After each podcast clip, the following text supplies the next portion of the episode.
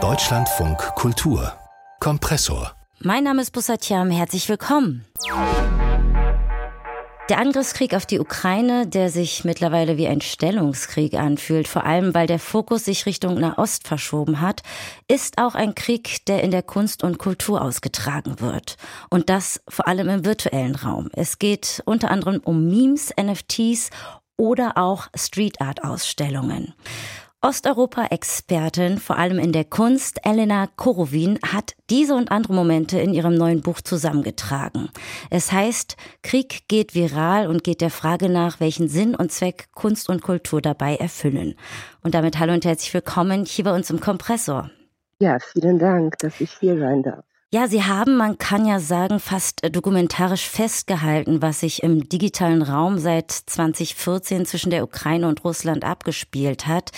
Ähm, vielleicht noch mal ganz basal, was war Ihr Bedürfnis dabei? Ich bin einem Bedürfnis nachgegangen, was sehr viele hatten, glaube ich, nach dem ähm, nach der Ausweitung des Krieges im Jahr 22 und zwar mit der Frage, was kann ich tun? Was kann ich aus meiner Position mit meinem Wissen tun, um Stellung zu beziehen, aber auch irgendwie das Ganze zu durchdenken und zu verstehen, was da eigentlich gerade vor sich geht. Und ähm, ich beschäftige mich schon sehr lange mit osteuropäischer Kunst und kannte die Narrative, die 2022 so viral gegangen sind und wollte mit diesem Buch einerseits diese Narrative auch kontextualisieren und zeigen, dass das, was wir gerade seit dem Februar 22 überall um uns herum in den Medien wahrgenommen und rezipiert haben, dass es schon viel länger in der Kunst und Kultur verhandelt wurde, ob in der ukrainischen, belarussischen, russischen oder georgischen. Und mein Versuch dabei war, in gewisser Weise auch einige Versäumnisse dieses Hinschauens und vielleicht auch des Verstehens oder besser gesagt zu helfen zu verstehen und zu kontextualisieren und auch gewisse Kontinuitäten aufzuzeigen, die im Jahr 2022 dann plötzlich prominent alle auf uns eingeströmt sind. Können das war mir wichtig. Ja, das, ja. das äh, finde ich, zeigt Ihr Buch auch sehr schön. Äh, können Sie vielleicht kurz einordnen, welche Narrative das sind oder waren, von denen Sie da sprechen? Also ganz basal gesagt ist für viele ähm, diese Frage der Ukraine, der ukrainischen Nation, der ukrainischen Identität gar nicht so sehr auf dem Schirm gewesen, wenn wir uns jetzt im Westen befanden. Mhm. Und in der Kunst wurde das schon sehr lange verhandelt. Also auch die Frage danach, nach dem Kolonialismus Russlands in der Sowjetunion. Und das betrifft natürlich nicht nur die Ukraine, nur ist es jetzt hier so prominent geworden. Ja, das betrifft auch alle anderen sowjetischen Staaten. Und viele Künstlerinnen haben nicht zuletzt seit dem Jahr 2014, seit den Maidan Maidan-Protesten und auch der Annexion der Krim immer wieder in ihren Arbeiten versucht, diese Narrative aufzugreifen, was ist eigentlich die Ukraine, wie kann die Ukraine sich lösen, wie kann die Ukraine eine Selbstständigkeit ohne das ständige Denken und Dabeisein Russlands zu etablieren und wie sehen diese Narrative aus, was ist eigentlich die Ukraine und was macht sie aus. Und diese Werke wurden gezeigt auf Biennalen, die wurden gezeigt in Venedig 2015, auch auch mit der Idee, mit, mit dem Aufzeigen von Hoffnung trotz der Schrecken, die schon damals in der Ukraine geherrscht haben im Osten. Einfach mit der Frage, wo befinden wir uns eigentlich und wie können wir uns neu erfinden, neu denken. Dann lassen Sie uns doch über die Arbeit der jungen ukrainischen Künstlerin Dana Kavelina sprechen, die Sie in Ihrem Buch beschreiben. Ähm, sie versucht ja auch eine Art von Hoffnung aufzuzeigen. Bevor wir darauf zu sprechen kommen, würde mich natürlich interessieren, welche Arbeit Sie da genau illustrieren. Ich habe vor allem über die Arbeit A Letter to Turtledove gesprochen, also ein Brief an die Turteltaube. Und Dana Kavelina ist äh, für mich zu einer unglaublich wichtigen Position geworden in den letzten Jahren. Das ist eine sehr junge Künstlerin in den 90er Jahren geboren, die auch selber von sich sagt, dass sie mit der Annexion der Krim, mit den Kriegen im Osten der Ukraine seit 2014 zur Künstlerin geworden ist. Sie hat praktisch ihre künstlerische Identität entwickelt anhand der Geschehnisse in ihrem Land Und ähm, sie beschäftigt sich mit äh, vor allem mit der Frage der sexualisierten Gewalt und mit der Frage, die und das finde ich besonders wichtig zu betonen, denn jeder Krieg ist schrecklich und eine Tragödie und jeder Krieg seitdem es Kriege gibt, wird auch am weiblichen Körper verhandelt. Und das ist ein Thema, was in den letzten Jahren immer mehr in den Vordergrund gerückt ist und jetzt auch im Zuge der Schrecken, die wir aus dem ähm, Ostgebiet ähm, mitbekommen, auch immer mehr in den Vordergrund gerückt. Aber sie hat eine unfassbare poetische Art gefunden, diesen Krieg gegen den weiblichen Körper oder mit Hilfe des weiblichen Körpers, der nicht nur die Frauen betrifft, sondern die ganze Gesellschaft. Und sie geht sogar so weit, den Frauenkörper mit der Erde, also mit der Natur und mit dem Land, ähm, was die Invasion über sich ergehen lässt, zu vergleichen. Und ohne in eine Art von äh, Gewaltvoyeurismus zu verfallen, erzählt sie diese Geschichten und stellt sie Fragen, was bedeutet das eigentlich für uns, wenn wir Frauen und Kinder den Krieg opfern und wie, was gibt es für spätere Folgen, wie verändert das die gesamte Gesellschaft, nicht nur für die Zeit des Krieges oder danach, sondern für die gesamte Zukunft. Mhm. Und in diesem, äh, in dieser Arbeit, über die ich spreche, vergleicht sie das Ganze nicht nur für die Jetztzeit, sondern sie geht ganz weit zurück. Es geht da um, das, um die Region Donbass und sie zeigt auch, wie diese Region, die ganz viele Vorkommnisse hat aus der Erde, also so wie Kohle, diese große Produktion, wo die Erde eigentlich auch ausgeschlachtet wird seit den Zeiten der Sowjetunion. Sie zeigt diese gesamte Geschichte und das ist etwas, was mir besonders wichtig ist zu zeigen. Das, was wir seit 22 so vor Augen haben, das hat Kontinuitäten und das hat äh, Geschichte bis in die Sowjetzeit zurück. Man kann da sehr viele Analogien ziehen, auch wie diese ukrainische Erde ausgeschlachtet wurde. Ja, Donbass war ja eine Zeit lang auch das Vorzeigegebiet des Stalinismus, der sowjetischen Industrialisierung. Und das setzt sie auf eine unfassbar reflektierte und wunderschöne Art in ihrer Kunst, in ihren Videoarbeiten mhm. ästhetisch um und bringt eine ganz neue Art von Sehen, Verstehen und Reflektieren, was da eigentlich gerade passiert. Also es geht um historische Traumata, die sie faktisch aufarbeitet und dabei legt sie vor allem auch den Fokus auf die Gewalt, die Frauen erfahren und erfahren haben. Ich ähm, habe ja versucht auch zu sagen, es geht dabei aber auch um Hoffnung. Ähm, wenn ich sie richtig verstanden habe, dann befreit sie die Frauen ja auch, indem sie sie vom Objekt ins Subjekt zurückholt.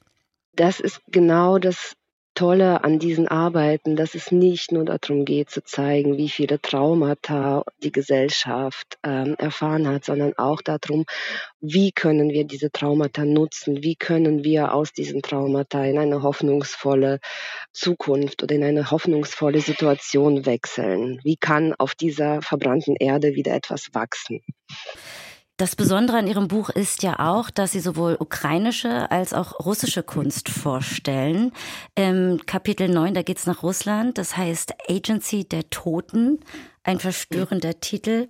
Ja, was verbirgt sich dahinter? Dahinter verbirgt sich eine Künstlerinnengruppe, die ich auch seit langer Zeit verfolge und die ich unbedingt auch ähm, erwähnen wollte. Das ist die Partei der Toten oder auf Russisch Partia Mörtwich. Die gibt es bereits seit 2017. Die haben sich aus einer anderen Künstlerinnengruppe herausgebildet.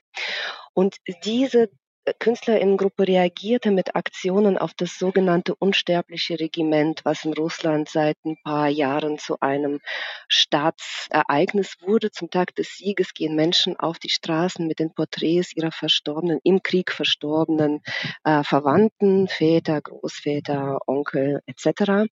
Und diese Initiative war zuerst eine Bürgerinneninitiative, die dann verstaatlicht wurde und zu einem riesigen Propagandafest wurde zum Tag des Sieges. Und die KünstlerInnen aus der Partei der Toten haben sich daran gestört und sind mit Totenschädeln auf die Straße gegangen und protestierten dagegen und sagten, man kann die Toten nicht für etwas benutzen, für das sie sich nicht benutzen lassen wollen. Sie wollten praktisch den Toten eine Stimme geben. Und das machten sie 2017. Und je mehr sie weiter äh, an diesem Thema arbeiteten, merkten sie, dass eigentlich auch die gesamte russische Gesellschaft aus Toten besteht, die eigentlich nur noch existieren und aber eigentlich nicht mehr etwas tun können oder etwas verändern können. Und so haben sie dann mit dem Jahr 22 auch wieder neue Aktionen gemacht und haben auf sehr äh, eindrucksvolle Weise auch wieder gespiegelt, was eigentlich passiert, wenn junge Menschen völlig ahnungslos in den Krieg in die Ukraine geschickt werden, wie eigentlich neue Tote und immer mehr Tote produziert werden und wie die bereits Verstorbenen im Zweiten Weltkrieg oder danach in den Kriegen, die ja auch schon zuvor geführt wurden, so wie in Georgien und andernorts, wie sie benutzt werden von der Regierung, um die Macht zu erhalten. Können Sie da vielleicht noch ein Beispiel anführen? Denn ich fand es gerade sehr äh, schön, wie Sie gesagt haben, gleichzeitig den Tod noch wieder eine Stimme geben. Also ja, gegen die russische Propaganda ankämpfen. Ja. Und da, das impliziert ja auch die Frage, welche Rolle kann Kunst da einnehmen? Die Kunst ist für mich in beiden Ländern, äh, hat sich als eine große Art auch von Selbstvergewisserung äh, offenbart in dieser schrecklichen Zeit. Also eine Art von Versuch, sich selber daran zu erinnern, dass man noch Mensch ist und dass man noch da ist, obwohl eigentlich die Situation völlig auswegslos erscheint. Und eine Aktion, die ich besonders signifikant fand, war, es war sogar kurz nach der großflächigen Invasion. Es gibt einen Feiertag in Russland, wo die Hinterbliebenen zu einem großen Friedhof in St. Petersburg gehen, um dort Blumen an die Gräber zu legen für ihre Verstorbenen.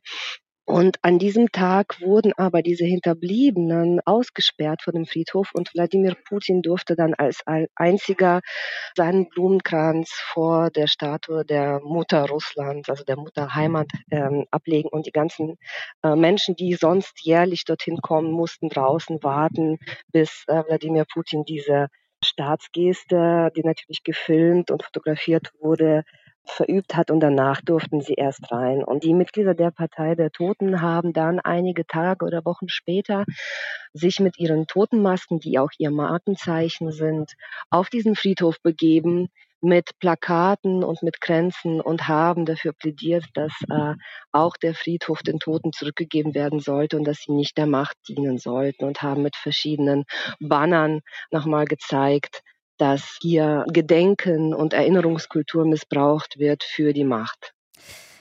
Ihr Buch ist nun äh, gerade aktuell im September erschienen. Jetzt haben wir Krieg in Nahost. Sehen Sie dadurch auch eine neue Dringlichkeit, sich mit Ihrem Buch äh, vielleicht auch nochmal anders zu befassen? Können Sie Parallelen schaffen oder sehen Sie eher ein Problem des Kampfes um Aufmerksamkeit? Ich sehe ein Problem des Kampfes um Aufmerksamkeit absolut.